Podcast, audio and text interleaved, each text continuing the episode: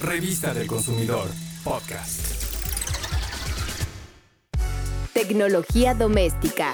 Jabón exfoliante de café.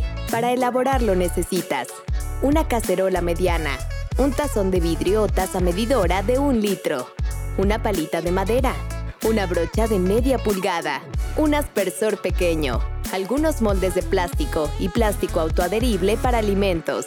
Ingredientes: 500 gramos de base para jabón, 3 cucharadas de café en grano molido, 4 gotas de esencia de vainilla, 30 mililitros de alcohol y 30 mililitros de aceite para bebé.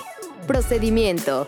Primero corta la base para jabón en cubos pequeños y colócalos en el tazón de vidrio. Para derretirlos, prepara un baño María. Esto es, poner la cacerola en la estufa con un poco de agua.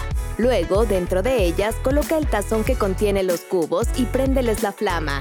Una vez que la base del jabón se ha derretido, apaga el fuego y saca el tazón con mucho cuidado. Añade el café, la esencia de vainilla y revuelve muy bien para que se integren al jabón.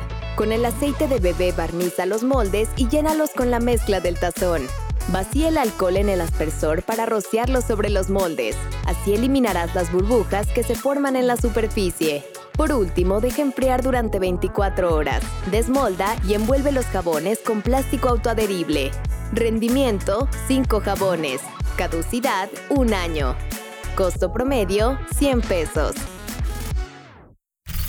Revista del Consumidor, podcast.